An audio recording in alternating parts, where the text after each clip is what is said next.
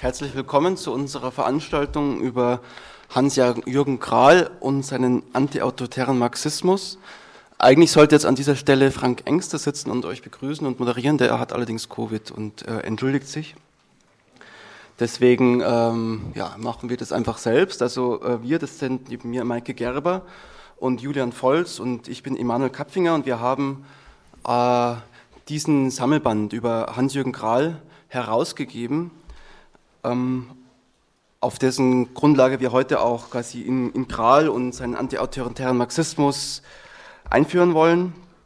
Ja, also Kral wurde ja lange Zeit eigentlich, also Kral war 1968 äh, sehr groß und sehr berühmt. Äh, neben Rudi Dutschke im Vorstand des SDS und als Schüler von Adorno, aber lange Zeit wurde er eigentlich eher wie ein toter Hund behandelt. Also so seit Ende der 70er, Anfang der 80er ist er eigentlich nur mehr sehr wenig bekannt, ist eigentlich, muss man schon sagen, in Vergessenheit geraten und er wurde dann ähm, wenig gelesen und avancierte eher zu so einer Art Geheimtipp, Geheimtipp für kritische Theorie-Nerds. Und ja, man muss sagen, dass sich das gerade ändert, ähm, dass gerade jetzt in diesen Jahren äh, und sicherlich auch in den nächsten Jahren sehr, sehr viel passiert um Hans-Jürgen Krahl. Also beispielsweise soll jetzt äh, die Sammlung seiner Schriften Konstitution und Klassenkampf äh, ins Englische übersetzt werden. Äh, auch unser eigenes Sammelband soll ins Englische übersetzt werden. Die französische Übersetzung liegt schon vor und wird jetzt demnächst erscheinen. Äh, und auch im deutschen Sprachraum. Also bei uns merkt man, dass äh, man sich wieder viel auf Karl liest und dass jetzt wirklich, äh, wir, also wir hören von vielen Lesekreisen in ähm, mehreren Städten, dass jetzt die lesen Kral, eignen sich gerade Kral wieder an. Oder ein anderes Beispiel wäre, dass jetzt bei der großen Marcuse-Konferenz, die gerade in Frankfurt stattgefunden hat, dass dort jetzt, äh, dass die haben jetzt also eine Broschüre herausgebracht mit einem Text von Kral über Marcuse. Und also wir selbst bemühen uns auch äh, eifrig, jetzt sozusagen dieses kleine Kral-Revival, von dem man vielleicht sprechen kann, vorwärts zu treiben. Und es ist so, dass äh, jetzt gerade auch ähm, vom Nachlass von Kral her ein spannender Moment ist und der Nachlass von Kral im Archiv zugänglich wird. Und wir waren da ein paar Mal, haben ein paar äh, einige ähm, ja, sehr, sehr interessante und unveröffentlichte Manuskripte von Kral gefunden und hoffen, die auch irgendwie ähm, ja, zur Verfügung zu stellen demnächst.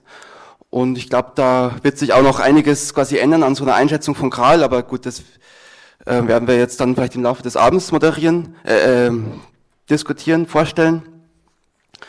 Äh, wir wollen die Veranstaltung jetzt heute äh, beginnen, indem wir aus einem äh, Dokument vorlesen, das eben noch unveröffentlicht ist und jetzt kürzlich eigentlich erst entdeckt wurde.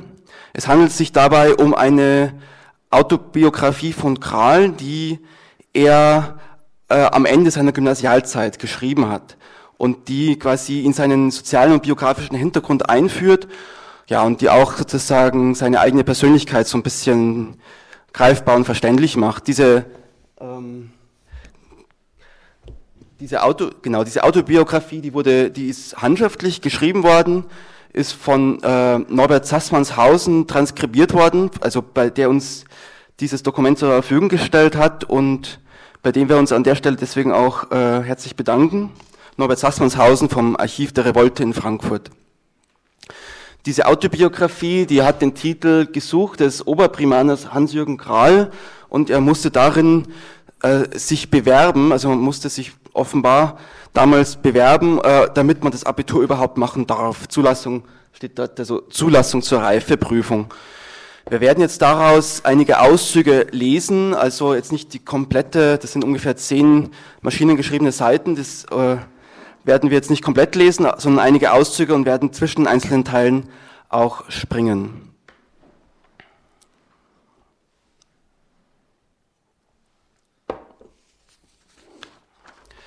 Ich, Hans-Jürgen Gerhard Kral, deutscher Staatsangehöriger, wurde am 17. Januar 1943 in Saarstedt bei Hannover im Kreis Hildesheim-Marienburg geboren. Mein Vater Rudolf Kral, geboren am 20.05.1912 in Bautzen in Sachsen, war danach im Rang eines Feldmeisters des Reichsarbeitsdienstes in der Verwaltung des Reichsarbeitsdienstes in Pommern tätig. Meine Mutter, Erna Kral, geborene Schulze, geboren am 6.5.1911, wohnte zur Zeit meiner Geburt bei ihren Eltern in Sarstedt.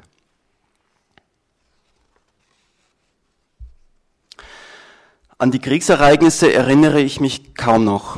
Nur hier und da ein verschwimmendes Bild, zu zusammenhanglos und unverständlich. Doch seine Zeichen und Spuren hat der Krieg hinterlassen. Mit einen Vierteljahren verlor ich durch Kriegseinwirkung mein rechtes Auge. Dies war in Darmgarten, wo meine Mutter mit mir zu Besuch bei meinem Vater weilte. Auch dieses Unglück bewahrte ich nur undeutlich, ein Klirren und Stürzen. Das ist alles. Es fällt, es fällt mir schwer, die seelischen Auswirkungen dieses Unfalls zu nennen. Sie vollziehen sich naturgemäß im Bereich des Unbewussten. Hinzu kommt, dass mein Äußeres durch diesen Unfall fast gar nicht entstellt wurde und die meisten Leute erst nach längerem Umgang mit mir an einem befremdenden Blick bemerken, dass ich ein Kunstauge trage. So habe ich als Kind verhältnismäßig leicht davongetragen, ja es als von der Natur so eingerichtet betrachtet. Auch den gelegentlichen Spott meiner Mitspüler habe ich zumeist mit Gleichmut hingenommen. Doch manche meiner Hemmungen und zugleich Übertreibungen meines Wesens sind wohl auf das Gefühl eines Nicht-Vollständigseins, eines Mangels zurückzuführen. Gleichzeitig hat dieses Gefühl auch ein vielleicht fruchtbares Streben nach Ergänzung und Vervollständigung hervorgerufen. Auf jeden Fall aber hat dieser Verlust meinen wohl angeborenen Hang zur Abstraktion, meinen Drang, die Dinge in ein Allgemeines zu überführen, meine Freude an der theoretischen Spekulation weitgehend unterstützt.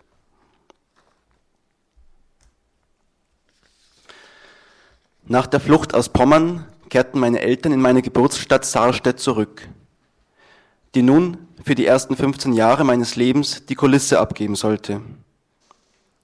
Diese kleine hässliche Arbeiterstadt von 10.000 Einwohnern, deren Profil zu zeichnen fast unmöglich ist, man könnte sie eine Stadt ohne Eigenschaften nennen, ist mir Heimatstadt geworden, deren Vorstellung in mir das vielleicht trügerische Gefühl der, der Geborgenheit hervorruft. Wir wohnten bei den Eltern meiner Mutter. Mein Großvater war Schlosser, arbeitete in der Ofenfabrik in Saarstedt. Mein Vater stammte aus einer Arbeiterfamilie, seine Eltern starben schon früh. Ich habe sie nie kennengelernt, zu den Eltern meiner Mutter aber eine tiefe Liebe gefasst. Während meiner Grundschulzeit stand ich in zwiespältiger Position. Eine seltsame Mischung von Hilflosigkeit und altkluger Sicherheit, sensiblen Hemmungen und pathetischen Übertreibungen, Einsamkeit und Gemeinsamkeit. Ich habe mich in vielem später gewandelt, aber Spannungen habe ich immer und oft ungelöst in mir ausgetragen. Was mir unter anderem fehlte, war die Sicherheit einer erziehenden Tradition. Ich stamme aus einer Familie, die mir diese Erziehung nicht geben konnte, weil sie diese Geschichte nicht besitzt, weil sie nicht auf die bürgerliche Ordnung einer pädagogischen Wertsammlung zurückschauen kann. Es gibt heute nur noch wenige Familien, die das können, doch ihren Kindern merkt man es an. Die stille Sicherheit der Bewegung. Ich gehöre zu jenen, die mit dieser Zeit ihren inneren Schwerpunkt verloren haben die aus dem Dunkel der Geschichtslosigkeit hinausfinden müssen zu einem neuen Begriff von der Geschichte. Vielleicht ist es auch ganz gut, dass ich die Suche nach der neuen Mitte allein aufnehmen muss. Wenngleich ich mich oft aus Unsicherheit ziere, so haftet doch den Kindern, die einer gesicherten Tradition verhaftet sind, oft etwas Unzeitgemäßes an. Manche Probleme, die unsere Zeit in Aufruhr versetzen, verstehen sie nicht, weil die Tradition sie über den Umbruch der Welt hinwegtäuscht die aber diese Illusion überlieferter Welt nicht besitzen, sind Wirklichkeitswunder. Sie wissen um die Not der Zeit und machen sich auf die Suche nach dem heilen Stern. Genau, jetzt waren wir ja noch ähm, in der Grundschulzeit. Gleich kommt ein ziemlicher Sprung im, in quasi die letzte Phase seiner Gymnasialzeit, seine Interessen dort. Äh, dazwischen beschreibt er dann noch unter anderem, dass er, dass seine Familie nicht besonders christlich ist, er aber in der ähm, evangelischen Kirchengemeinde Zuflucht fand und auch, was auch schon weiter durchkommt, ist eben ähm, das Bild eines Jungen, der sich ziemlich für Literatur, für Bücher interessiert und dadurch auch in einer gewissen Weise ein Außenseiter ist und aber auch immer nach Gemeinschaft sucht. Und was wir jetzt auch nicht vorlesen, diese ganzen Absätze sind immer gespickt auch mit Zitaten von Schriftstellern und ähm, Philosophen. Das reicht von Ingeborg Bachmann über Hegel bis zu Ernst Jünger. Und jetzt mache ich dann eben weiter mit der philosophischen Lektüre während der Gymna Gymnasialzeit. Das Mikrofon ist nicht an, oder? Ich weiß nicht. Doch? Ah ja, super. Ah, dann kriegst du nur nicht mit. In den letzten Jahren habe ich mich immer stärker literarischen, historischen und philosophischen Problemen zugewandt, getrieben von jenem Streben, das Erkenntnis fordert. Eine besondere Affinität habe ich zur Romantik, ihrem Unendlichkeitsstreben und Unendlichkeitsverschieben. Das weite Feld der Literatur vermittelt eine gewisse Universalität. Unmittelbar angesprochen wurde ich von Dichtern, deren tragische Existenz im Werk ein unvergängliches Zeugnis abgelegt, die das Sein unmittelbar erringen wollten, deren Dichtung keinen Tempel unvergänglicher Werke baute, sondern das lebendige Sein in all seiner chaotischen Glut sichtbar machten. Genau, und dann äh, zählt er noch einige Autorinnen auf oder geht diese Autorin durch, die ihn interessieren. Dazu gehören dann Novalis, Kleist, Hölderlin, Trakl, Thomas Mann und auch Brecht und geht dann weiter zu seinen philosophischen Interessen. In der Philosophie musste und muss ich mir zunächst die Grundbegriffe aneignen und mich mit den Grundproblemen vertraut machen. Ich habe an sich nur wenig Primärliteratur hier gelesen. Etwas Thomas von Aquin, etwas Meister Eckhart, etwas Kant und eingehender Hegel, dann Marx und Nietzsche. Vor allen Dingen blicke ich auch nach der Gegenwartsphilosophie aus, denn von ihr erwarte ich Orientierung, Hinweis und Bewältigung. Es stimmt hoffnungsfroh, wenn sich die gegenwärtige deutsche Philosophie um eine neue Metaphysik bemüht. Jaspers spricht vom Umgreifenden und vom Sein, das sich durch das Nichts mitzuteilen vermag. Heidegger gibt geheime Zeichen in seiner magischen Sprache. Das Dasein als Transzendenz, schlechthin die lichtende Mitte des Seins, ein Heiles und Heiliges kündigt sich an im Geheimnis der Sprache, durch die sich der Mensch vielleicht wieder ein Haus zu errichten vermag. In der Geschichte habe ich mich besonders der Gestalt Bismarcks zugewandt.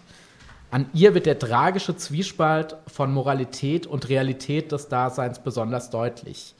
Jenem grausamen Zwang zur Schuld, an dem Bismarck so schwer trug aber auch in der Geschichte interessieren mich besonders die übergeordneten Probleme, die Linien, die im Gewirr des Geschehens deutlich werden. Das Prinzip der Revolution, die Geschichte des Nationalismus erkennen, aber auch die Probleme der dritten Kraft, die Spannung auch von Hegemonie und Gleichgewicht.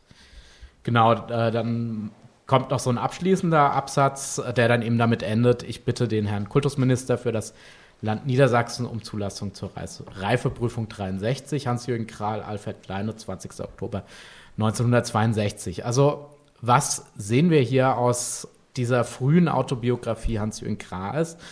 Also wir sehen hier einen etwas gehemmten Einzelgänger kleinbürgerlicher Herkunft aus der Provinz, der auf der Suche auch nach Gemeinschaft ist, einen sensiblen, selbstreflektierten und ziemlich belesenen 19-Jährigen, der sich für Heidegger, Bismarck und die deutsche Nation begeistert.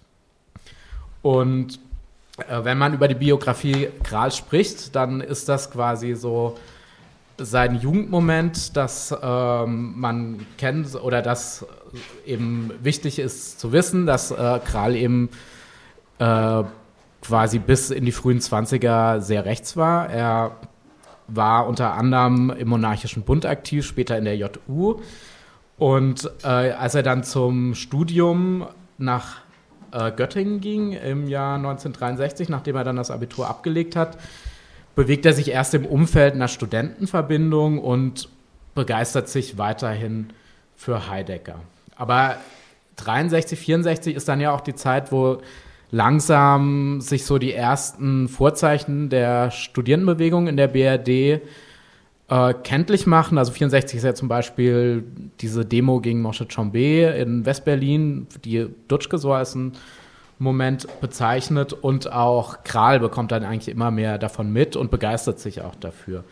Und diesen Bruch von Kral eben mit dieser rechten Vergangenheit oder dieser rechten Frühgeschichte beschreibt er dann eben später in seiner noch äh, wichtigeren Autobiografie, den sogenannten Angaben zur Person die er eben 1969 äh, vor Gericht freigehalten hat, als er zusammen mit Günter Arment und KD Wolf angeklagt war wegen Redelsführerschaft ähm, bei der Demonstration gegen, gegen die Verleihung des Buchpreises des deutschen Buchhandels an Leo, den damaligen senegalesischen Präsidenten Senghor. Also sieht man hier auf dem Spiegelcover, Kral ist leicht verdeckt von, äh, von dem Anwalt von KD Wolf und neben Kral ist dann eben Günter Arment das war ein relativ äh, genau wichtiger Prozess, äh, äh, Prozess, wo ihn auch die, der Richter so eine Art Exempel statuieren wollte an der Studierendenbewegung und den vermeintlichen Redelsführern. Ähm, die hatten dann natürlich auch ein ziemlich starkes Auftreten, äh, was man hier sieht. Also natürlich haben sie die MEW mitgenommen und auch die Lenin-Werke. Äh, genau. Und äh, genau, und dann eben 65 geht Kral dann nach Frankfurt und äh, fängt äh, an, bei Adorno zu studieren. Und er entwickelt sich dann so zu einer Art kritischer Theorie-Nerd, wird eigentlich Adornos wichtigster Schüler. Und aber, was glaube ich für Kral wirklich wichtig ist, er ist eben nicht nur dieser kritische Theorie-Nerd, sondern er wird auch ein total wichtiger Aktivist im SDS, in der deutschen Studierendenbewegung und auch ein Politstratege, der sich quasi für dafür stark macht, den antiautoritären Flügel innerhalb des SDS zu stärken, was sich dann unter anderem eben zeigte an dem Organisationsreferat, das er bei der 22. ordentlichen Delegiertenkonferenz des SDS im September 67 in Frankfurt hielt, zusammen mit Rudi Dutschke. Ähm, genau, ein weiterer wichtiger Auftritt wäre zum Beispiel die Römerberg-Rede gegen die Notstandsgesetze im Mai 68 und dann eben so 69 ist noch dieser Moment, die Besetzung im Januar, die Besetzung des Instituts für Sozialforschung, die dann eben Adorno räumen lässt. Äh, Grahl landet dann erstmal für eine gute Woche im Knast. Ähm, er schreibt dort auch einen Brief, wo er versucht, die Strategie, strategische Maxim daraus abzuleiten, aus dem, was jetzt passiert ist, aus der ähm, IFS-Besetzung. Den Brief äh, findet ihr auch in unserem Sammelband. Ähm, genau. Ähm, er ist eigentlich die ganze Zeit ständig in der Bewegung aktiv, verfasst aber auch äh, wichtige politische und theoretische Texte und dann eben im Februar 1970 dann eben der tragische Tod mit 27 in einem Autounfall auf einen Weg zu einer Versammlung des SDS. Genau, das erstmal so als Einleitung, um den historischen Hintergrund zu geben, äh, wer, wer war Kral und genau, von wem reden wir hier und in was für einem äh, Umfeld hat er sich bewegt. Jetzt haben wir schon einiges zum Biografischen gehört und ähm, würden jetzt übergehen zum Inhaltlichen, warum wir ähm, glauben, dass Hans-Jürgen Krahl eben eine besondere Figur der marxistischen Theoriebildung ist. Ähm, wir haben gerade schon einiges gehört ähm, von seinem Wirken in der Bewegung innerhalb der Organisation des SDS. Ähm, da hat er sich eben dafür stark gemacht, den Anschluss an aktuelle Klassenkämpfe zu suchen und versucht, ein Verständnis von Klassenbewusstsein wiederzugewinnen. Das hat ihn unterschieden von der kritischen Theorie von Adorno und Horkheimer zum damaligen Zeitpunkt die damals eben ganz grob runtergebrochen ähm, Praxis als vertagt ähm, diagnostiziert haben und die Aufgabe vor allem im theoretischen Durchdringen der Unmöglichkeit richtiger Praxis gesehen haben. Dennoch war, und das klang eben auch schon an, Adorno sein wichtigster Lehrer in Frankfurt und Kral hat viel ähm, Theoreme von ihm übernommen, hatte auch seine Diss ähm, geplant bei Adorno zu verfassen. Ähm, die sollte den Namen tragen Begriff der Naturgesetze der kapitalistischen Entwicklung in der Lehre von Marx. Ähm, da hören wir auch gleich noch äh, kurz was zu von Emanuel. Gleichzeitig hat er sich auch von seinem Lehrer abgegrenzt, äh, dem er einen politischen Widerspruch vorgeworfen hat. Also er hat äh, gesagt, äh, in einem Nachruf, den er nach Adornos Tod, ähm, der in der Frankfurter Rundschau veröffentlicht wurde, dass Adornos Theorie quasi ähm, revolutionäre Theorie voraussetzt und sie gleichzeitig für unmöglich erklärt, obwohl die Radikalität von Adornos Denken das eigentlich aus sich raus verlangt. Ähm, wir glauben, dass Kral unter anderem deshalb so interessant ist, weil er eben so durch die kritische Theorie ähm, und auch ihre antiautoritären Prinzipien geprägt ist und gleichzeitig innerhalb ähm, einer Bewegung eben die theoretische Arbeit extrem hochgehalten hat und sich sehr bemüht hat, eben hohe Abstraktionslevel marxistischer Theorie zu vermitteln innerhalb der Organisation, äh, um daraus zum, zu einem Verständnis der zum damaligen Zeitpunkt angezeigten Praxis zu gelangen. Ähm, das bedeutete unter anderem eben die theoretische und praktische Verortung innerhalb bestehender Klassenkämpfe. Ähm, und wir glauben eben, dass ähm, diese Auseinandersetzungen eine eigenständige, praktisch revolutionäre Rezeptionslinie der kritischen Theorie hätten bilden können. Vielleicht, wenn Kral nicht so früh gestorben wäre. Sein Werk ist nur sehr fragmentarisch erhalten. Diese Textsammlung Konstitution und Klassenkampf, das sind eben äh, einzelne Texte. Es gibt sozusagen kein zusammenhängendes Werk. Ähm, genau, und diese Rezeptionslinie wäre dann eben vielleicht was gewesen, was nicht in der neuen Marx-Lektüre aufgegangen wäre und auch nicht in der liberalen Linie der Fortführung der kritischen Theorie, wie wir sie am Institut für Sozialforschung jetzt um ähm, Axel Honneth und Jürgen Habermas sehen. Ähm, dabei ist aber Kral natürlich in seinem Wirken nicht aus dem historischen Kontext und aus dieser Bewegung herauszuoperieren. Deswegen haben wir diesen Kontext gerade nochmal gegeben. Also es geht uns eben nicht um eine Heldenverehrung, sondern jetzt bestimmte Motive seines Denkens ähm, rauszugreifen und vielleicht nochmal zu beleuchten, warum wir glauben, dass die auch ähm, für heute interessant sein könnten. Dazu werde ich jetzt zunächst ähm, was zur, zu, Krahls These zur Proletarisierung der wissenschaftlichen Intelligenz und äh, seinem Begriff von Klassenbewusstsein erzählen. Ähm, dann wird Emanuel ähm, referieren zur Konstitution der Naturgesetze des Kapitalismus und Krahls Wesenslogikaufsatz. Und dann erzählt, äh, dann schließt Jule ähm, mit Krahls Marcuse-Rezeption und äh, den neuen Emanzipationsprinzipien. Genau. Ähm, ich ziehe, genau, kannst du schon. Ich ziehe das jetzt an zwei Zitaten auf, also Krahls Klassenanalyse und Verständnis von Klassenbewusstsein, die ich dann äh, abarbeite.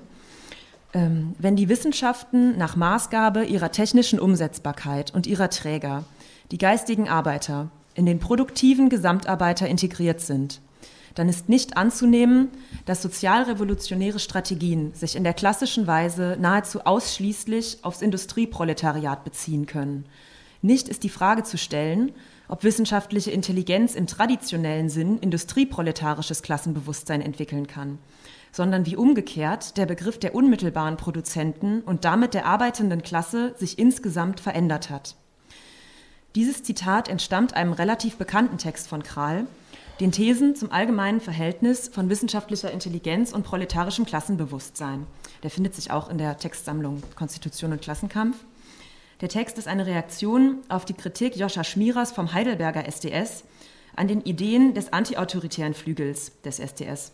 Schmierer vertrat die Position, dass das Klassenbewusstsein der Studierenden immer nur erborgt sein könne, weil sie als Studenten nicht fähig seien, Einsicht in die Ausbeutung der lohnarbeitenden Klasse durch die Warenstruktur zu erhalten, da diese nur vom Standpunkt des Proletariats aus erfahrbar sei. Dazu ähm, hat auch Hermann Kutziba in unserem Sammelband einen Artikel verfasst, in dem er diese interne Debatte im SDS nochmal rekonstruiert, wen das interessiert. Kral spitzt dem gegenüber zu, dass die Rolle der Intellektuellen darin besteht, zum kollektiven Theoretiker des Proletariats zu werden, indem sie ihr Wissen, so heißt es in seinen Angaben zur Person, in den Dienst des Klassenkampfes stellen. Im Gegensatz zu einem leninistischen Standpunkt sah er es jedoch nicht als Aufgabe der Intellektuellen an, eine proletarische Wissenschaft zu entwickeln, um der lohnarbeitenden Klasse zu helfen, ihr revolutionäres Klassenbewusstsein zu erreichen. Worauf Kral hinaus wollte, ist eine Verknüpfung materialistischer Theorie und Empirie im Begriff des Klassenbewusstseins, wie wir an seiner Bestimmung des Begriffs sehen können. Klassenbewusstsein ist immer ein ans Durchschauen der Wertabstraktion gebundenes, parteiliches Totalitätsbewusstsein und an die Befriedigung von Bedürfnissen geheftetes, produktives Konsumptionsbewusstsein.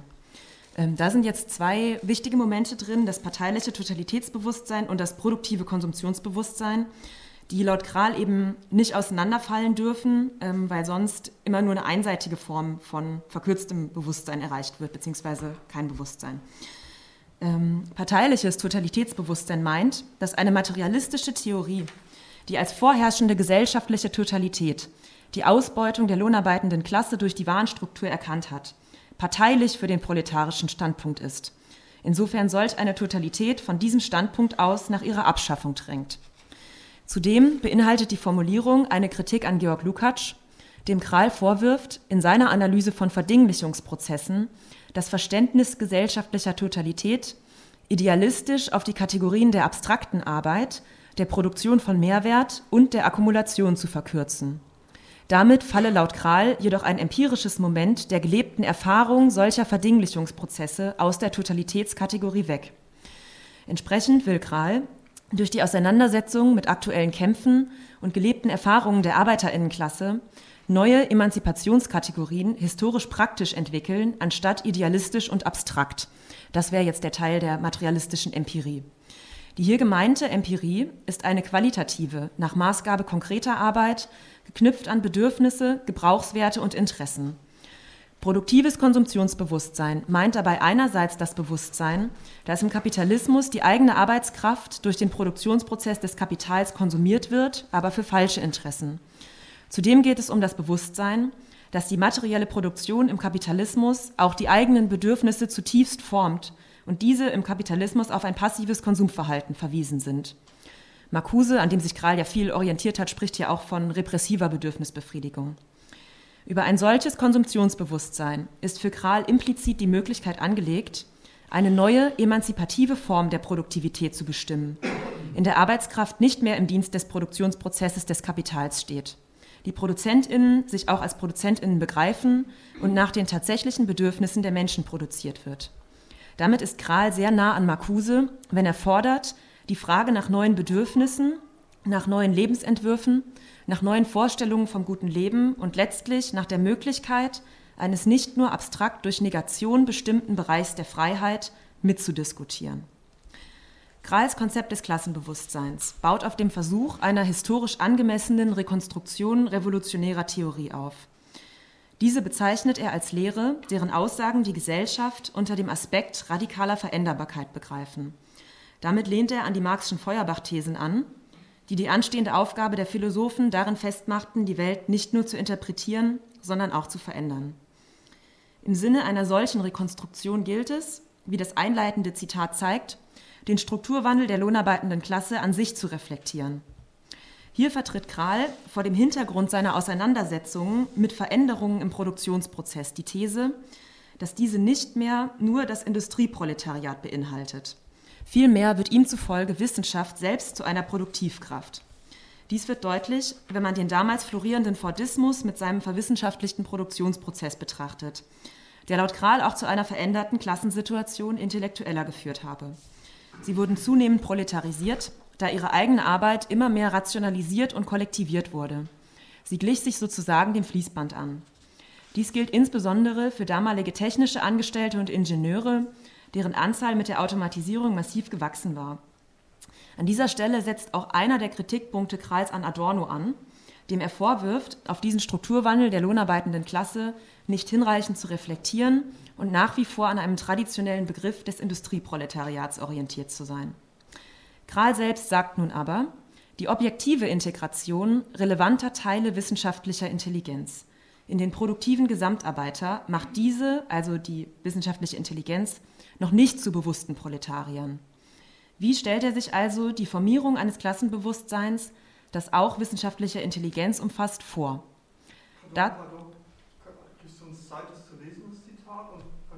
langsamer. Ich, mein Gehirn ist nicht mehr so schnell. Okay, äh, danke für den Hinweis. Das Zitat ist das von ganz vom Anfang. Das hatte ich direkt am Anfang vorgelesen. Das ist jetzt nur noch mal ähm, zur Verdeutlichung quasi noch mal da. Also für diesen Prozess ähm, der Formierung eines Klassenbewusstseins, das auch wissenschaftliche Intelligenz umfasst, ähm, zeigt Kral drei Notwendigkeiten auf. Erstens ähm, eine erkenntnistheoretische Reflexion der Einzelwissenschaften, die für ihn ein konstitutives Moment des Klassenbewusstseins wissenschaftlicher Intelligenz darstellt. Weil Wissenschaft Produktivkraft geworden ist, muss sie, also jede Einzelwissenschaft, auf ihre Stellung im Produktionsprozess reflektieren. Dieser Punkt, der bleibt jetzt hier sehr schematisch, weil auch Kral selbst so eine Wissenschaftskritik nicht systematisch ausgearbeitet hat. Das wäre aber meines Erachtens der Punkt, an dem auch eine emanzipatorische Wissenschaftskritik heute ansetzen müsste. Zweitens wäre im Sinne einer materialistischen Empirie der Bedürfnisbefriedigung die Begriffe konkreter Utopie, die aufgrund eines fehlenden Zugangs der Einzelwissenschaften zur gesellschaftlichen Gesamteinsicht verschütt geworden gegangen sind, in Anlehnung an Marx zu rekonstruieren. Das war das, was ich gerade schon angedeutet hatte mit den äh, Emanzipationsprinzipien. Im Sinne einer praktischen Veränderbarkeit bedarf es dann drittens einer praktischen Erfahrung des politischen Kampfes, um Zugang zur Bedürfnisstruktur der Massen zu erhalten und diese dann auch zu, zu formulieren. Nur so könne ein Moment der Spontanität hinzutreten, das dann wiederum reflektiert artikuliert werden müsse. Hier kommt die Organisation ins Spiel. In ihr werden abstrakte Kategorien der gesellschaftlichen Totalität direkt mit Begriffen der Bedürfnisbefriedigung verbunden. Die Aufgabe kritischer Intellektueller ist dabei, diese Erfahrungen auszudrücken, also sowohl der zunehmenden Integration von Wissenschaft als Produktivkraft ins Produktionssystem, als auch der gelebten Erfahrungen der Arbeiterinnenklasse. Das ist eine relativ anspruchsvolle Aufgabenbestimmung für Organisierungen, ähm, die quasi auf so eine Verbindung von Reflexion und Aktion in der Organisation hinaus will. Ähm, ich komme jetzt zu einer Einordnung dieser Thesen ähm, und ein, zwei Überlegungen, die ich für heute vielleicht anschlussfähig finde. Das Argument einer zunehmenden Proletarisierung der wissenschaftlichen Intelligenz hatte innerhalb der damaligen Studierendenbewegung durchaus auch eine legitimierende Funktion, um die revolutionäre Rolle der Studenten zu unterminieren. Dies zeigt sich bereits darin, dass die meisten zu unterminieren, ähm, zu ja, falsches Wort wahrscheinlich. Ja, genau, zu bekräftigen, genau. Dies zeigt sich bereits darin, dass die meisten Studierenden gar nicht der späteren technischen Intelligenz angehörten, um die es beim Argument eines verwissenschaftlichten Produktionsprozesses geht, sondern den Geisteswissenschaften. Hinzu kommt, dass die zunehmende Ausdifferenzierung von Produktionsprozessen damals eher zu einem Anwachsen einer Mittelschicht von AkademikerInnen führte, die oft eine organisatorische Position im Produktionsprozess einnahmen ohne im Besitz der Produktionsmittel zu sein. Formal waren sie also Lohnempfänger, aber meist nicht im gleichen Zustand der Prekarität wie klassische Industriearbeiterinnen. Ähm, zur historischen Einordnung dieser These in die wirtschaftliche Situation der BRD seit den 60ern kann ich auch noch mal den Artikel in unserem Sammelband von äh, Andreas George und Samuel Denner empfehlen. Die nehmen das äh, sehr dezidiert vor. Wenn Kral also fordert, dass wissenschaftliche Intelligenz zum kollektiven Theoretiker des Proletariats werden müsse, stellt sich die Frage, ob darin nicht eine Art Selbstüberschätzung der Rolle der damaligen Studentenbewegung liegt, die ja in Deutschland zumindest zahlenmäßig sehr minoritär blieb, nach einigen Jahren zerfiel und dieser Rolle nicht gerecht werden konnte. Ich denke allerdings, dass Kral in dem oben genannten Zitat, kannst du es vielleicht nochmal ein, genau, ähm, etwas fordert, das auch für heutiges Ringen um eine sozialrevolutionäre Position programmatisch relevant ist nämlich auf die tatsächlichen Veränderungen im Produktionsprozess zu schauen, um darauf basierend die Bedingungen für die Entwicklung eines Verständnisses von Klassenbewusstsein zu gewinnen, das sowohl Momente materialistischer Theorie und Empirie in sich trägt. Anstatt strategisch die Entwicklung von Klassenbewusstsein von außen heranzutragen und nicht an konkretes Erleben zu knüpfen. Damit kann seiner These der Proletarisierung wissenschaftlicher Intelligenz nicht vorgeworfen werden, rein legitimierende Funktion zu haben. Zudem hat Kral diese These durchaus auch im Sinne einer Selbstkritik der Überhöhung der eigenen Rolle der Studierendenbewegung eingesetzt, um den antiautoritären Flügel noch in seinem Zerfall zu kritisieren. Ähm, da gibt es einen Text von ihm auch in Konstitution und Klassenkampf, der heißt Dialektik des antiautoritären Bewusstseins, wo er eben nochmal darauf hinweist, dass viele der Studierenden eben letztlich doch ähm, einen kleinbürgerlichen Standpunkt haben von der eigenen Herkunft her teilt man diese Relevanz, ähm, also dieser Programmat, diese programmatische Relevanz, die ich versucht habe, an dem Zitat aufzuzeigen, ähm, bedarf es also einer kritischen Aktualisierung der These von Wissenschaft als Produktivkraft vor dem Hintergrund weiterer Entwicklungen im Produktionsprozess. Dazu ein paar Überlegungen, die sich jetzt exemplarisch beinahe ausschließlich auf den Wissenssektor beziehen. In den letzten Jahrzehnten gab es einen sinkenden Anteil an IndustriearbeiterInnen, und einen wachsenden Anteil an mittleren Angestellten, was einerseits auf Produktivitätssteigerungen und die Rationalisierung der Produktion zurückzuführen ist, andererseits auf die Ausweitung des kulturellen und des Wissenssektors. Die universelle neoliberale Anrufung, sein eigener Arbeitskraftunternehmer zu sein, bei gleichzeitiger Auslieferung der Individuen an kapitalistische Verwerfungsprozesse, ist dabei auch in von GeisteswissenschaftlerInnen dominierten Branchen wie der Filmwirtschaft und dem Journalismus spürbar. Was Wissenschaft angeht, so sind nicht nur die Durchführung von Forschung und Lehre in Abhängigkeit von Drittmittelfinanzierung der Ideologie der freien Marktwirtschaft unterworfen, sondern auch die gesellschaftliche Bedeutung von universitärer Forschung selbst ist funktional in die Legitimation gesellschaftlicher Herrschaftsformen eingebettet. Zudem garantiert die zunehmende Akademisierung der Gesellschaft keinen privilegierten sozialen Status mehr, wie es noch in den späten 60ern und frühen 70er Jahren der Fall zu Zeiten wirtschaftlichen Aufschwungs war.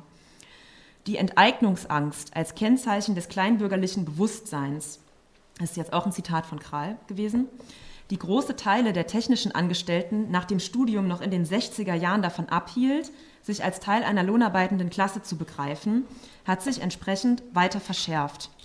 Dies wird noch verstärkt durch die gegenwärtigen Krisentendenzen wie hohe Inflationsraten und gestiegene Lebenshaltungskosten, die sich nicht nur auf Lohnabhängige, sondern vor allem massiv auf Studierende als Bevölkerungsgruppe mit eh schon geringem Einkommen auswirken. Diese haben zudem durch die aufgezeigten Tendenzen immer weniger Anlass, an die Mehr des sozialen Aufstiegs durch ein Universitätsstudium zu glauben. Darüber hinaus sollte die Funktion der Intellektuellen innerhalb globalisierter Produktionsprozesse betrachtet werden, in denen geistige und körperliche Arbeit zwar räumlich getrennt sind, aber oft auf verschiedenen Stufen des Produktionsprozesses zur Erzeugung desselben Produktes beitragen. Beispielsweise, also das beste Beispiel sind ja globalisierte Produktionsketten bei Smartphones, wo die Innovationsebene dann oft in irgendwelchen Silicon Valleys angesiedelt ist. Solch eine Betrachtung sollte jedoch, bevor sie vorschnell als Grundlage für eine gemeinsame Organisierung gesehen wird, auch die Differenzen zwischen Menschen verschiedener Herkunft und mit unterschiedlichen Bildungshintergründen mit aufnehmen.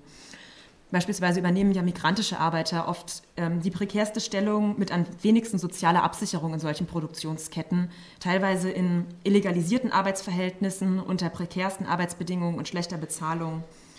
Ähm, Genau, also ich würde sagen, da gab es auch nochmal eine, ähm, sozusagen eine Ausdifferenzierung von Arbeitsverhältnissen im Vergleich zu den 60er, 70er Jahren. Die Möglichkeiten und Grenzen einer Entwicklung eines Klassenbewusstseins, das Formen wissenschaftlicher Arbeit einschließt, ohne dass Intellektuelle doch eine Avantgarde bilden, die sie letztlich von den Lohnabhängigen trennt, sollte vor dem Hintergrund dieser gemeinsam geteilten Erfahrung des Ausgeliefertseins neu bedacht werden. Diese Aufgabe liegt, so würde ich sagen, durchaus im Möglichkeitsrahmen kritischer Intellektueller. Für diese Aufgabe ist Krahls Forderung zu fragen, wie sich der Begriff der unmittelbaren Produzenten und der arbeitenden Klasse verändert hat, nach wie vor relevant.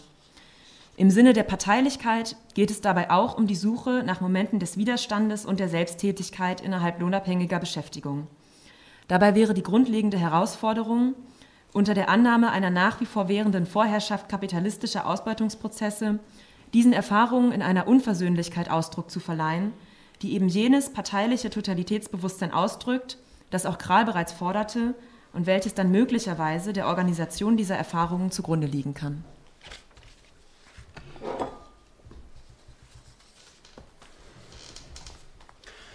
Ja, also ihr seht jetzt, also ein ins Mikrofon sprechen.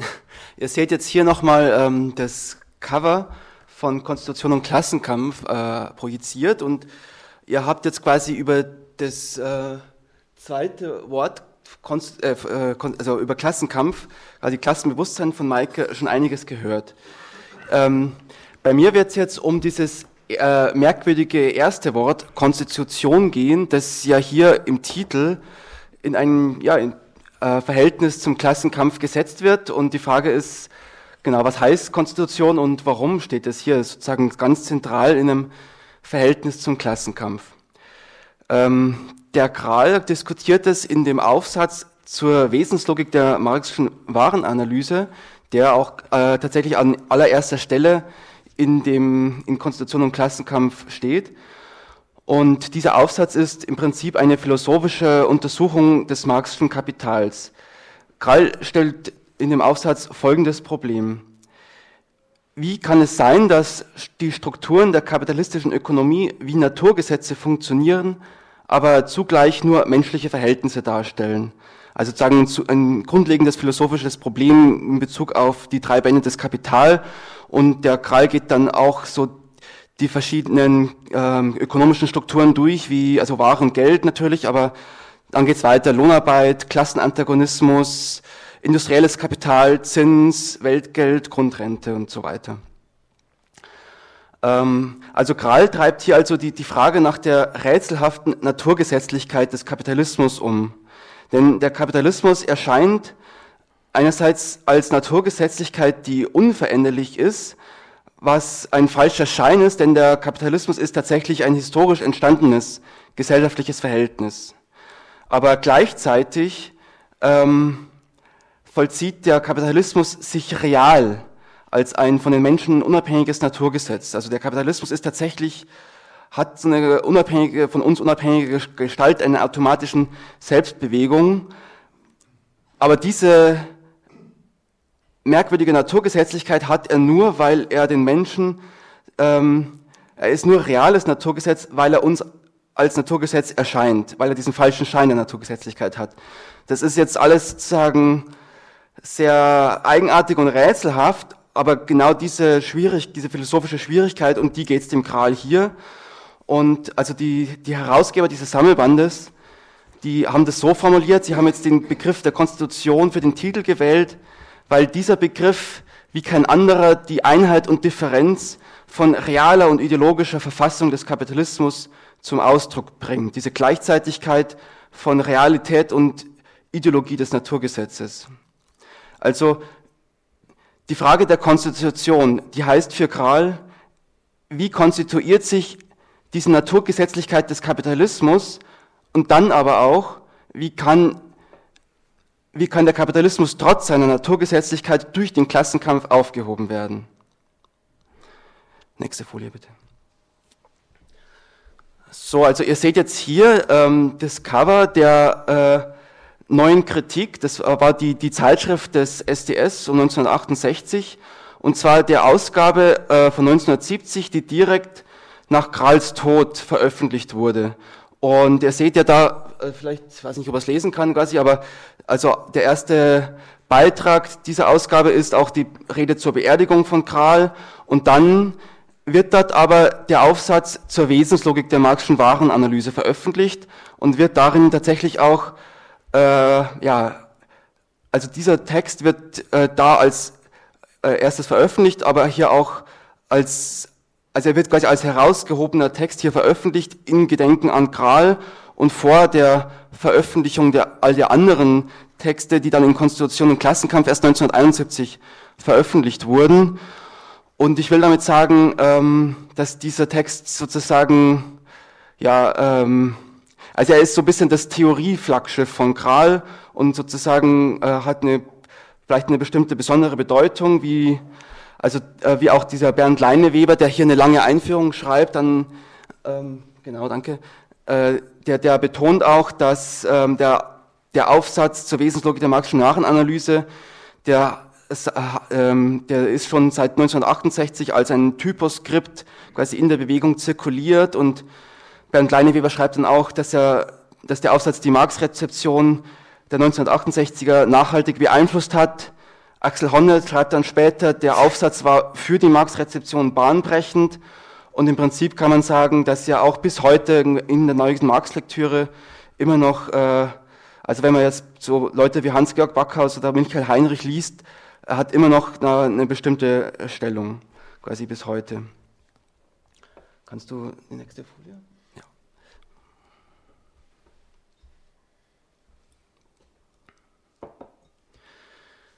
Ähm, ja, also ihr seht jetzt hier so eingekringelt, äh, das Urteil Adornos Praxis sei unmöglich und im Prinzip adressiert Kral in diesem Aufsatz äh, zur Wesenslogik der Marxischen Warenanalyse genau dieses Urteil von Adorno, Praxis ist unmöglich.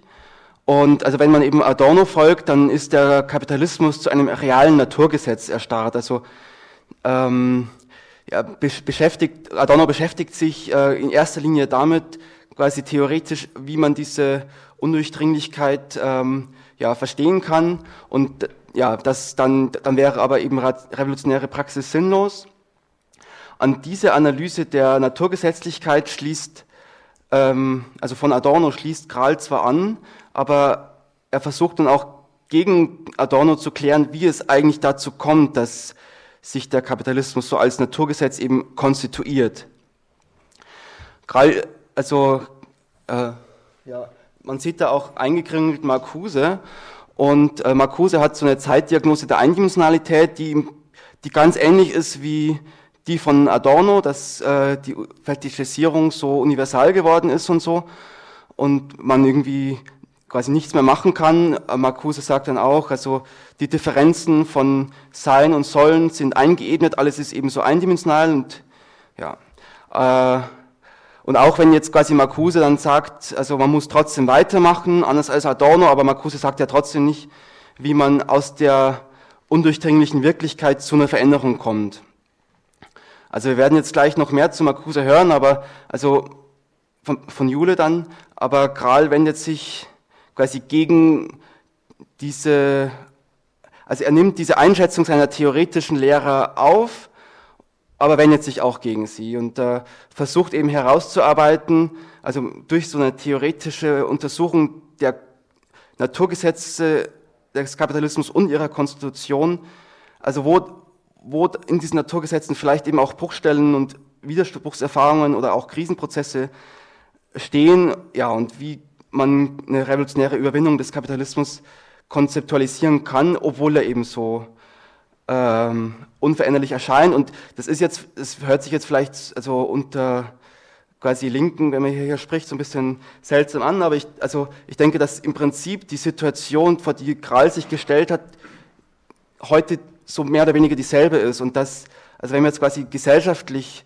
betrachten, wie, denn, wie der Kapitalismus aufgefasst wird, dann stellt sich auch heute eigentlich ganz dringend diese grundsätzliche Frage, wie man den Kapitalismus entsteuern kann oder seinen Schein der Unveränderlichkeit, weil also auch heute ist es ja eigentlich so, dass der Kapitalismus alternativlos erscheint oder es gibt dann dieses Bonmot von Mark Fischer, also man kann sich eher das Ende der Welt als das Ende des Kapitalismus vorstellen. Also ich denke, dass da, dass uns eigentlich diese Problemstellung sehr vertraut ist und dass aber vielleicht auch gerade deswegen Mark, äh, Kralls ähm, Fragestellung für heute auch noch aktuell ist. Ja. Also ich habe jetzt hier, ja, das sieht man sehr schlecht leider, tut mir leid, das ist jetzt, äh, das, bei anderen Beamern ist das irgendwie besser. Ähm, was ihr hier äh, vielleicht vermuten könnt, ist,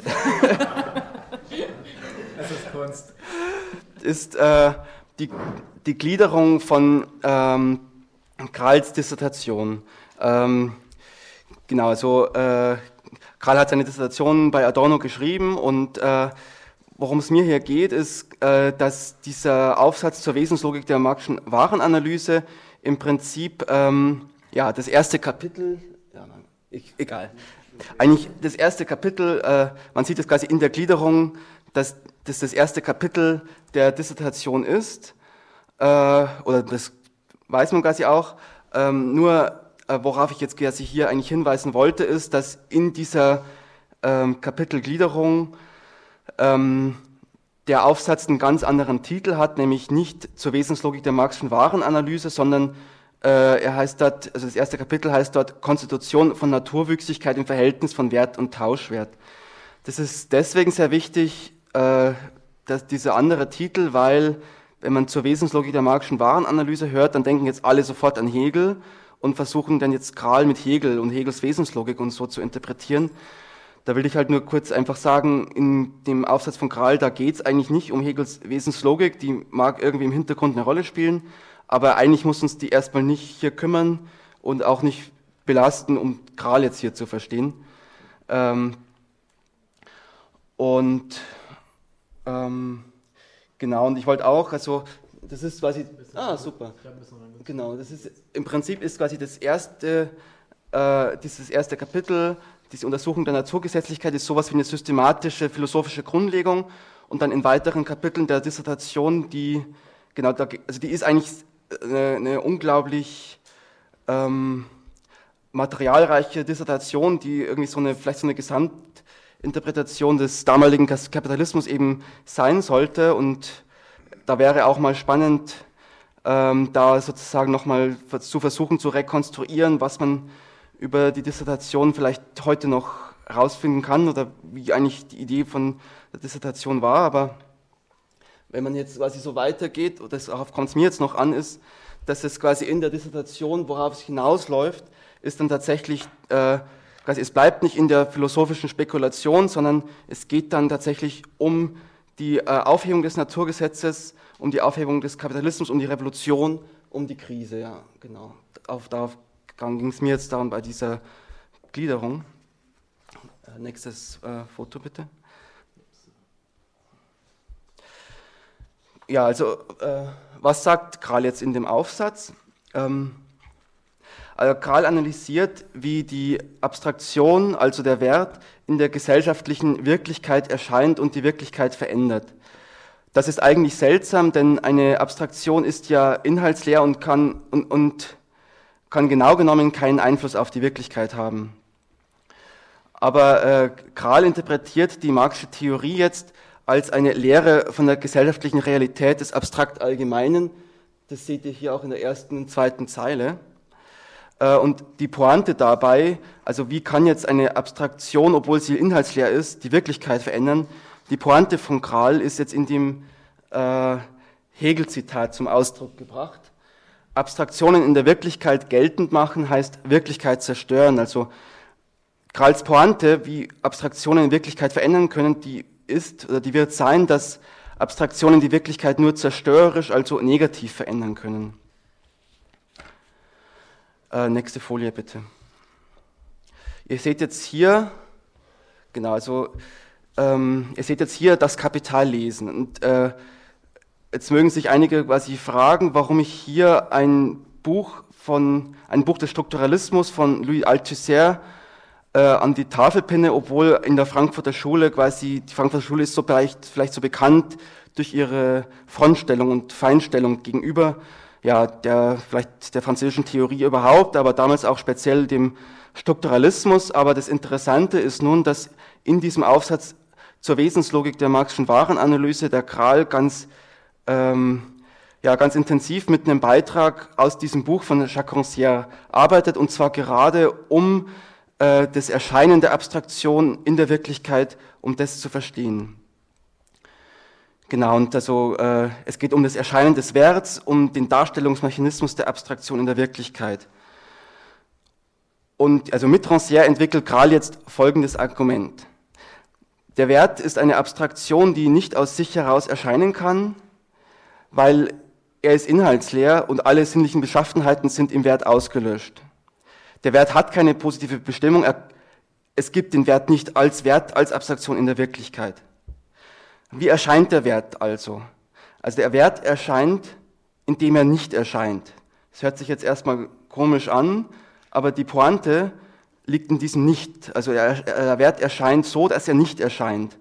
Und das bedeutet, dass also er erscheint in den, an den Dingen so, indem er sie als diese Dinge in ihrer natürlichen Handgreiflichkeit zu seiner Erscheinungsform macht. Und zwar so, dass er den Dingen in ihrer Natürlichkeit ihren Charakter als Dinge nimmt.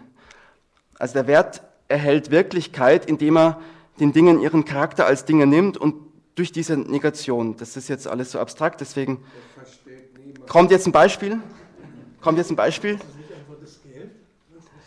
Jetzt kommt ein Beispiel. Also mit Ruhe. ähm, also ähm, äh, zum Beispiel ähm, eine Ware wird dadurch Geld, dass ihre Gebrauchswertqualitäten als solche zum Wert werden, aber dadurch als Gebrauchswertqualitäten gerade nicht, gerade zerstört werden. Also indem die Gebrauchswertqualitäten selbst äh, den Wert verkörpern, sind sie keine Gebrauchswertqualitäten mehr. Oder gelten nicht mehr als solche, oder wie man das auch fasst. Also was es hier gibt, ist eine Usurpation der Wirklichkeit durch den Wert, eine reale Herrschaft der Abstraktion. An den Dingen ändert sich jetzt eigentlich überhaupt nichts, weil, äh, ja, ähm, also die Dinge sind sozusagen nicht verändert, sie sind nur in ihrer gesellschaftlichen Form verändert. Sie, obwohl sich aber nichts an ihnen verändert, scheinen sie jetzt äh, durch sich selbst, durch ihre Natur selbst wert zu sein. Und das macht jetzt gerade diese Fetischisierung aus. Das macht gerade aus, dass sie als Naturgesetze erscheinen, als unveränderliche Natur. Und obwohl also diese äh, Fetischisierung der Dinge falscher Schein ist, ist ja gleichzeitig Realität. Die Dinge ändern sich ganz handfest ähm, und haben jetzt äh, eine, also obwohl obwohl sie sich eigentlich nicht verändern, ändern sie sich gleichzeitig ganz handfest und haben eine ganz andere gesellschaftliche Existenz. Tut mir leid, dass das quasi sozusagen so kompliziert ist. Es ist kompliziert, glaube ich, und Karl versucht es eben, dieses Problem des Kapitalismus in seine Absurdität hier zu knacken. Und ich ja, versuche es eben hier so ein bisschen runterzubrechen. Ja, der Kapitalismus ist eine absurde Gesellschaftsform. Interessant. Okay. Das ist Marx, würde ich sagen. Ähm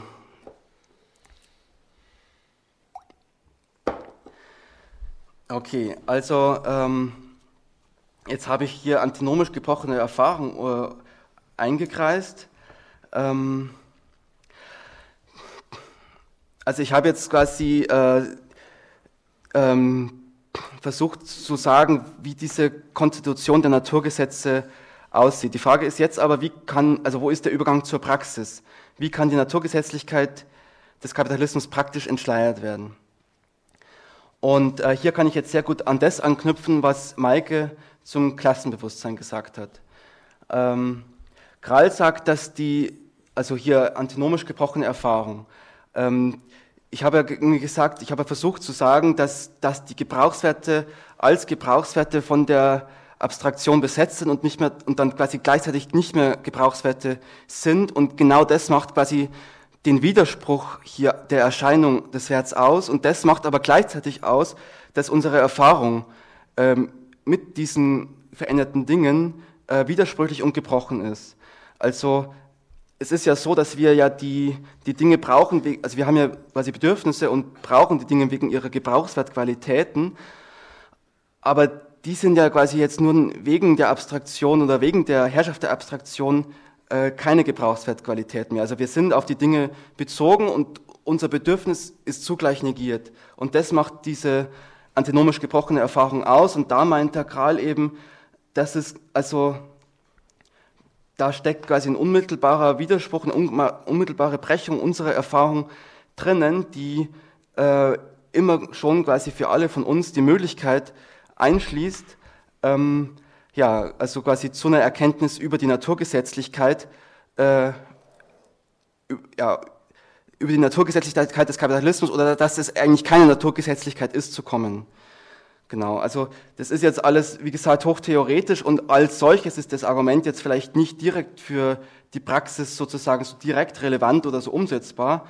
Um was es hier eigentlich eher geht, ist um die Frage, wie eine revolutionäre Theorie beschaffen sein muss, die eben relevant ist für revolutionäre Praxis. Und das richtet sich, wie gesagt, gerade auch gegen solche Theorien von Adorno oder Marcuse, die dann sozusagen nur so dieses hermetische, unveränderliche eben beschrieben haben, aber wo es in der Theorie überhaupt keinen Bezug, also da kann keine Praxis mehr entstehen. Und Kral versucht das von Adorno und Marcuse eben aufzubrechen und zeigen, dass, zu zeigen, dass in der Alltagserfahrung da direkt ein Widerspruch drin steckt. Und ähm, genau, das heißt jetzt äh, aber trotzdem, dass man quasi ähm, das verknüpfen muss, quasi mit dem äh, Totalit, also im Klassenbewusstsein würde das dann heißen, dass diese gebrochene Alltagserfahrung zugleich, äh, also das quasi vielleicht das produktive Konsumptionsbewusstsein dieser Seite des Klassenbewusstseins verknüpft werden muss mit dem Totalitätsbewusstsein, was ja dann quasi von einer entfalteten oder entwickelten Kritik des Kapitalismus, von einer entwickelten Theorie kommen muss. Also das, vielleicht muss die, diese beiden Seiten müssen quasi zustande zusammenkommen, äh, damit es quasi Erkenntnis und Klassenbewusstsein gibt. Aber Kral sagt eben auch äh, gegen Adorno oder Marcuse, dass das immer schon angelegt ist in der Naturgesetzlichkeit und diese in sich auch die Erfahrung mit dieser in sich schon gebrochen ist. Jetzt noch ein letztes Zitat. Ähm, da geht es jetzt um die Krise. Also diese Erfahrung der Naturgesetzlichkeit, die kann natürlich immer passieren, aber Krall, der geht dann ganz stark darauf, dass die ähm, dass, dass die gebrochene Alltagserfahrung vor allem äh, großflächig dann um sich greift in Krisen. Und dann kann es eben zum Durchschauen von Fetischisierungen kommen, weil quasi, und jetzt wäre der Link zurück zu diesem Hegel-Zitat, weil in den Krisen des Kapitalismus da ähm, machen sich eben die Abstraktionen in der Wirklichkeit gelten und es gibt eine großflächige Zerstörung von Wirklichkeit. Genau, das wäre in der Krise, da ploppt dann quasi was auf für die Veränderbarkeit. So, jetzt hatten wir den Klassenkampf, die Konstitution, die beiden Begriffe, die den Sammelband mit Gras gesammelten Schriften ähm, rahmen. Ein drittes Wort hätte auch noch gut reingepasst, das der Emanzipation. Und um auf diesen Begriff der Emanzipation zu kommen, will ich nochmal jetzt wieder konkreter mir die welthistorische Situation anschauen oder eingehen und sagen, wie, wie kam die Studierendenbewegung auf diese Idee der Emanzipation oder wie wurde sie geprägt und warum war das wichtig? Wir sind in den 60ern ähm, in der postfaschistischen BRD. Große Teile der Traditionen der Arbeiterbewegung wurden vom Faschismus zerschlagen. Es gibt wenige Anknüpfungspunkte. Auf der anderen Seite gibt es, genau, Fordismus, irgendwie eine Gesellschaft, die sehr integriert erscheint. Auf der anderen Seite gibt es dann eben den bürokratischen Staatssozialismus.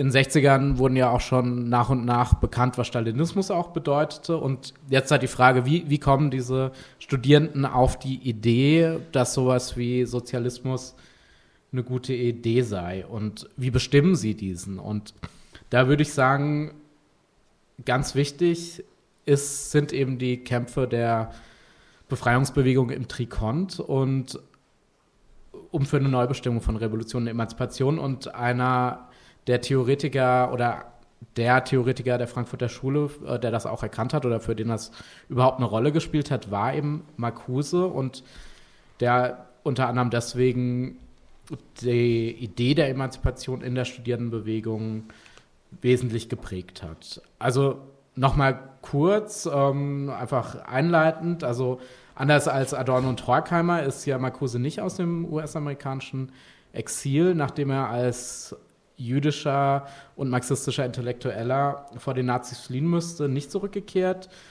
Dennoch kam er in den 60ern eigentlich sehr regelmäßig in die BRD und hielt dort Vorträge. Der erste, den er vor der Studierendenbewegung hielt, äh, war 1966 in Frankfurt am Main auf der Tagung Vietnam eine, eine Analyse eines Exempels, den der SDS ähm, auch organisiert hatte. Marcuse fungierte dort als Hauptredner bei der Abschlusskundgebung auf dem Frankfurter Römer. Und bereits in diesem Vortrag legte Marcuse vor der deutschen Studierendenbewegung am Beispiel der Bewegung gegen den Vietnamkrieg in den USA seine sogenannte Grandgruppentheorie dar. Diese Theorie geht von dem Befund aus, dass das Proletariat in den kapitalistischen Metropolen zunehmend in die Gesellschaft integriert sei und die Arbeiterbewegung keine radikale Opposition mehr darstelle. Aufgrund der enormen Produktivkraftschübe im Spätkapitalismus partizipiere das Proletariat hingegen immer stärker am gesellschaftlich produzierten Reichtum. Eine radikale Opposition, so Marcuse, könne nur noch von den Rändern kommen, von den weniger stark integrierten Teilen der Gesellschaft wie den rassistisch unterdrückten Minderheiten, die Marcuse Ghettobewohner nennt, oder den jungen Intellektuellen und wie Marcuse darlegt im Falle des Vietnamkriegs auch von religiösen Minderheiten. Und bereits in diesem Vortrag von 66 machte Marcuse eine vierte Gruppe aus, die wesentlich für die Opposition damals sei, und zwar die Frauenbewegung. Denn diese, so Marcuse, sei von den Aggressivitätsidealen der patriarchalen Gesellschaft noch relativ verschont geblieben. Und insofern finden sich dort auch andere zwischenmenschliche Beziehungen, als man sie in der zum Beispiel eher patriarchal geprägten Arbeiterbewegung findet. Nun, wohlgemerkt, schreibt Marcuse diesen Gruppen vor allem eine Katalysatorenfunktion für die Bewusstseinsbildung zu. Eine wirkliche Umwälzung, das betont er auch nochmal in seinem Essay on Liberation, der Gesellschaft könne nach wie vor nur vom Proletariat geleistet werden. Und dies aufgrund seiner besonderen Stellung im Produktionsprozess und seines quantitativen Gewichts. Als Marcuse den genannten Vortrag im Jahr 66 in Frankfurt hielt, lebte Kral bereits seit über einem Jahr in der Stadt und er war dort bereits ein aktives Mitglied des STS. Er nahm sowohl an dem Kongress als auch an der anschließenden Demonstration teil. Und somit war er auch von den von Marcuse vertretenen Thesen vertraut. Ihr seht hier ein Bild von Kral im biederen Anzug bei der Demonstration. Ähm, nun, bei dem bekannteren, größeren Vietnam-Kongress vom Februar 68 an der TU in West-Berlin sollte Kral dann bereits ein eigenes Referat halten. In seinem Beitrag warf er Marcuse vor, dass dieser nur eine abstrakte Solidarisierung oder in Krahls eigenen Worten eine, Zitat, Solidarität der Vernunft und des Sentiments mit dem Vietcong vornehme, aber eben keine konkreten politischen Konzepte zur Beendigung des Krieges vorschlage. Kral selbst wollte eine Kampagne unter dem Motto Zerschlagt die NATO initiieren. Die, seine Idee war es, in einer Kampagne die Wehrkraft der NATO-Armeen in Westeuropa zu, zersetzen und so eine kon konkrete Solidarisierung der studentischen Pro Protestbewegung in den Metropolen mit den Befreiungsbewegungen im Trikon zu ermöglichen. Eine Kampagne, die auch heute noch durchaus aktuell erscheint. Im Nachhinein jedoch mutet Grals Vorwurf Marcuse gegenüber etwas bizarr an, denn Marcuse hatte doch in seinem Beitrag auf der Vietnam-Konferenz 66 bereits sehr explizit auf die politischen Strategien der Antikriegsbewegung in den USA sich bezogen.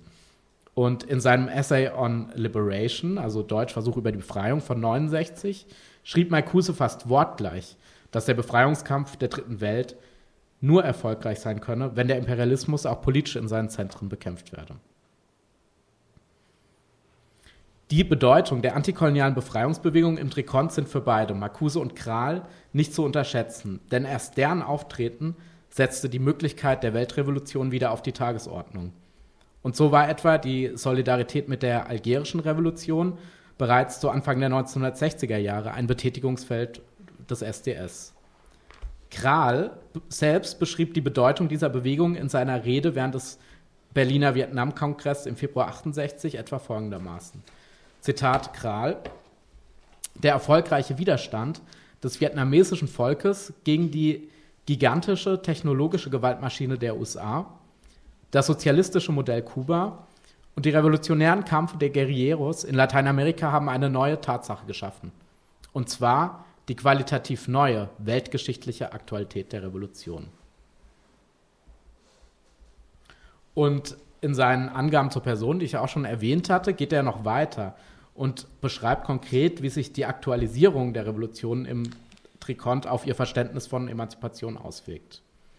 Zitat Kral, die Solidarisierung mit den sozialrevolutionären Befreiungsbewegungen in der dritten Welt war entscheidend für die Ausbildung unseres antiautoritären Bewusstseins. So lehrte uns die dritte Welt einen Begriff kompromissloser und radikaler Politik, der sich von der seichten, prinzipienlosen, bürgerlichen Realpolitik absetzt. Und ähm, wenn man sich das anguckt, also gerade jetzt bei diesem Beitrag von 68 und dann nochmal in den Versuch über die Befreiung, den Marcuse ja im Frühjahr 69 auf Englisch herausgegeben hat, er erschien dann auch im gleichen Jahr noch in deutscher Übersetzung, wie nah Marcuse äh, da eigentlich an dem dran ist, was auch Kral eben schon beschrieben hat. Also in diesem Vorwort bezieht auch Marcuse sich sehr explizit und sehr positiv auf diese Bewegung und sagt eben, dass auch die dazu beigetragen haben, dem Sozialismus einen neuen Inhalt zu geben. Und so bemühte sich dann Marcuse in den 60er Jahren in seiner theoretischen Arbeit darum, diese Neubestimmung des Sozialismus vor dem auch vor dem Hintergrund der enormen Produktivkraftsteigerung im Fordismus neu zu bestimmen.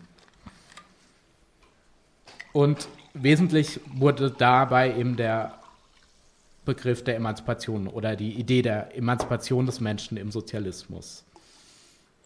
in zwei Vorträgen, die Marcuse im Juli 67 an der FU in Berlin hielt und an denen auch Kral teilnahm, erörterte er sein Emanzipationsverständnis zum ersten Mal vor tausenden Studierenden in der BRD.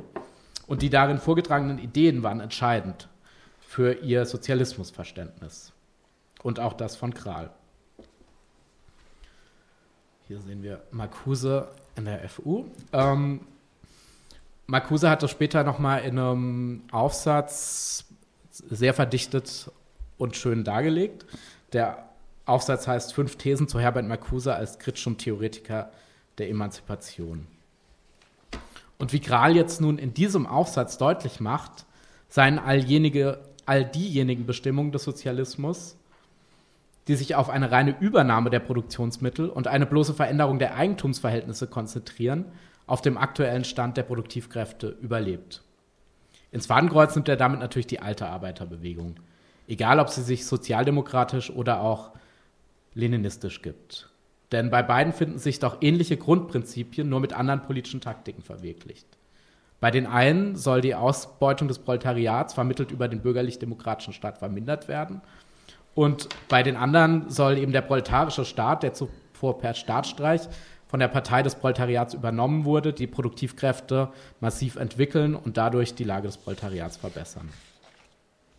Aber, so wendet Kral nun im Anschluss an Marcuse ein, Zitat Kral, die Verkürzung des revolutionären Befreiungsprozesses auf industrielle Revolution schleppt das Elend der Verdinglichung mit sich fort und unterwirft die Individuen der unpersönlichen Knechtschaft der materiellen Produktionsmittel.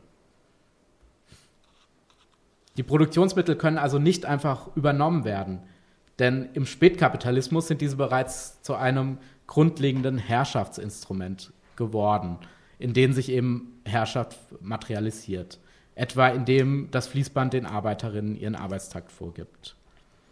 Diese Analyse, dass Maschinen nichts Neutrales sind, hat Kral natürlich maßgeblich aus Marcuse Schrift Der eindimensionale Menschen übernommen und in einem anderen Text äh, stellt Kral sogar die These auf, dass man angesichts ähm, der, des Dargelegten im eindimensionalen Menschen nun von der Kritik der politischen Ökonomie zu einer Kritik der politischen Technologie vielleicht voranschreiten müsste. Wenn Sozialismus nun also eine wirkliche Emanzipation des Menschen bedeuten soll, dann muss im Verlaufe einer sozialistischen Revolution auch der Arbeitsprozess komplett neu gestaltet werden. Und in seinem Vortrag Das Ende der Utopie von 67 ging Marcuse sogar so weit, dass er für eine sofortige Abschaffung der entfremdeten Arbeit plädierte. Die Entwicklung der Produktivkräfte habe es möglich gemacht, das Reich der Freiheit bereits im Reich der Notwendigkeit aufscheinen zu lassen. Damit knüpft er natürlich an die Formulierung von Marx im Drittband des Kapitals an, wo dieser ja postuliert, dass das Reich der Freiheit sich nur jenseits des Reichs der Notwendigkeit realisieren lasse. Marcuse bestand nun aber darauf, dass sich bereits in der Arbeit Freiheit verwirklichen lassen solle, und zwar indem sie sich zunehmend mit dem, dem Spiel annähere, dem Spiel der menschlichen und äh, natürlichen Fähigkeiten. Und in Rückgriff auf einen anderen wichtigen Vertreter des undogmatischen Marxismus, nämlich Karl Korsch, stimmte Kral diesem Vorschlag in Anschluss an Marcuses Vortrag von 67 zu. Er sagte, Zitat Kral, in der Diskussion, an, die sich an diesen Vortrag anschloss, ich würde dem späten Korsch recht geben, wenn er dem späten Marx vorwirft, dass dieser das emanzipatorische Vernunftinteresse gleichsam aufgegeben habe, es nur noch auf die Intensivierung der Produktion und dergleichen mehr abgesehen habe und jene freie Zeit, die als Reich der Freiheit interpretiert wird, doch etwas abgeschrieben habe. Mit einem solchen Verständnis von Emanzipation und Sozialismus, das nicht nur auf eine Übernahme der Produktionsmittel kapriziert, geraten dann andere Bereiche in den Fokus, auf welche eine sozialistische Revolution einen maßgeblichen Einfluss haben wird. Etwa den der zwischenmenschlichen Beziehungen, den des Alltags sowie die menschlichen Bedürfnisse. In Bezug auf die zwischenmenschlichen Beziehungen schreibt Kral wiederum in Rückgriff auf Marcuse, Zitat, Emanzipation ist nicht primär eine veränderte Eigentumsorganisation der Industrie, sondern eine veränderte Verkehrsorganisation der Gesellschaft. Nach Grahl lassen sich solche veränderten Beziehungen als sozialistische Verkehrsformen verstehen. Auch diesen Begriff entwickelt Kral in Anlehnung an Marx, der mit den bürgerlichen Verkehrsformen ja auf die Vermittlung der gesellschaftlichen Beziehungen in der bürgerlichen Gesellschaft durch die Warenform rekurrierte. Die sozialistischen Verkehrsformen hingegen sind nach Kral solidaritätsstiftend, indem sie die durch die Warenform vermittelten Beziehungen teilweise aufheben. Und bei ihm ist es der politischen Organisation, der die Aufgabe zukommt, diese Aufhebung der durch die Warenform vermittelten Beziehungen bereits in der bürgerlichen Gesellschaft teilweise zu antizipieren. Er schreibt, die Organisation müsse auf einer bestimmt, Zitat, bestimmten Negation der tauschwertbedingten Verkehrsform fußen. Und an einer anderen Stelle spricht er von der Organisation als emanzipativen Prozess der Gegensozialisation. Und genau durch diese Praktiken könnten dann auch neue menschliche Bedürfnisse entstehen, etwa solche nach Frieden und Solidarität. Und genau diese Emanzipationsprinzipien verteidigte Kral nun auch immer wieder gegen die Vertreter der zu Ende der 60er Jahre entstehenden K-Gruppen. Deren Aufwerbung der von Lenin zu Beginn des 20. Jahrhunderts entwickelten Organisationsprinzipien, die auf starrer Disziplin und Autorität basierten, war im Spätkapitalismus anachronistisch geworden. Immerhin lebten die Studierenden nicht in einem autoritären Zarenstaat, in dem eine solche Disziplin vielleicht noch notwendig gewesen sei, sondern in der spätkapitalistischen BRD zu Ende der 60er Jahre. Die starre Disziplin und Unterordnung so Gral verhindere geradezu einen Zugang zur Bedürfnisstruktur der Massen und die Herausbildung neuer Bedürfnisse. Solche seien aber, seien aber notwendig, damit die libidinöse Bindung der Menschen an die Warenform aufgehoben werden könne. Was Gral jetzt aber an Marcuse kritisiert, ist, dass seine politischen Vorstellungen abstrakt bleiben und nicht mit weitergehenden politischen Strategien vermittelt seien. Marcuse benutzt, äh, das haben wir jetzt auch schon in dem Zitat gesehen, ja meistens den etwas existenzialistisch anmutenden Begriff wie der großen Weigerung, des Great Refusals, die ja auf einer Form der subjektiven Entscheidung basieren, nicht mehr mitzumachen. Mm. Und Graal, das hatte ich ja auch schon angedeutet, versucht diese Emanzipationsprinzipien anhand einer Theorie der Organisation mit politischen Praktiken und Taktiken zu vermitteln und sie so auf aktuelle Klassenkämpfe zu beziehen. Besonders elektrisiert war er dabei etwa von der Welle wilder Streiks im Herbst 69 in der BRD, die ja meist von ähm, dem migrantischen Teil des Proletariats ähm, ausgingen und auch die wilden Streiks in, in Italien im gleichen Jahr verfolgte er, äh, folgte, er, verfolgte er eingehend. Und er hofft, und was eben seine Hoffnung war, aber das hatten wir ja auch schon, er hat ja gesehen, sie in der Studierendenbewegung sind ja irgendwie isoliert und wenn, wenn sie weiterkommen wollen, hofft er eben, dass es zu einer Verbindung kommen könnte von diesem militanten proletarischen Kern mit studentischen Basisgruppen. Denn, in diesen, die, denn diese Streiks waren für ihn so wichtig, auch gerade für seine antiautoritäre Organisationsform, da sie mit den überlieferten gewerkschaftlichen Rahmen von Arbeitskämpfen brachen und sich hier auch eben diese neuen Bedürfnisse, von denen ja auch Marcuse immer wieder spricht, ausdrücken. Etwa dem Bedürfnis, nicht mehr der Disziplin der Fabrik unterworfen zu sein oder noch ganz einfacher, einfach dem Bedürfnis, nicht mehr arbeiten zu müssen. Und auch hier ist er eigentlich wieder auf einer Linie mit Marcuse, denn in einem Spiegel-Interview von 69 sagte auch Marcuse über die Streiks in den Pirelli-Werken, die ja Teil der, dieser wilden Welle von Streiks 69 waren in Italien. Zitat Marcuse. Dieser Streik hat gezeigt, dass die ganze komplizierte Hierarchie des modernen Fabriksystems fungibel ist. Das heißt faktisch innerhalb der kürzesten Zeit ersetzt werden kann durch eine Selbstorganisation der Produzenten. Zitat Ende. Und um jetzt hier auch nochmal auf die Aktualität zu kommen, und ich denke, das ist uns allen drei sehr wichtig. Wir denken, dass eben eine ungebrochene Aktualität dieser Kralschen an Marcuse anknüpfenden Überlegungen zur Organisation und Emanzipation besteht. Denn wer so ein bisschen in der radikalen Linken sich in diesem Land bewegt, dem oder der sollte es ja nicht entgangen sein, dass es in den letzten zehn Jahren spätestens sowas wie ein neoleninistisches Revival gibt, das sich in der Neugründung zahlreicher sogenannter roter Gruppen ausdrückt, die sich eben meist am Maoismus orientieren und die versprechen, den Kern einer neuen kommunistischen Partei zu bilden. Und darin ähneln sich die roten Gruppen in frappierender Weise den K-Gruppen der späten 60er und 70er Jahren, die Kral in ihren Anfängen noch bekämpfte. In solchen Parteigründungsprojekten kommen die durch die Produktivkraftsteigerung im Spätkapitalismus bedingten neuen Möglichkeiten der Emanzipation natürlich vollständig abhanden. Indem Grahl versuchte, diese Form der Emanzipation nun auch mit Formen der politischen Organisation zu vermitteln, zeigt sich sein wichtiges Vermächtnis auch in der Organisationsfrage. Er lehrt uns, dass die Ziele und Möglichkeiten einer neuen kommunistischen Gesellschaft sich auch bereits in den Formen der politischen Organisation zeigen müssen. Aber auch, dass die Organisationsfrage in jeder Epoche neu beantwortet und mit den je ihr jeweils innewohnten Möglichkeiten vermittelt werden muss.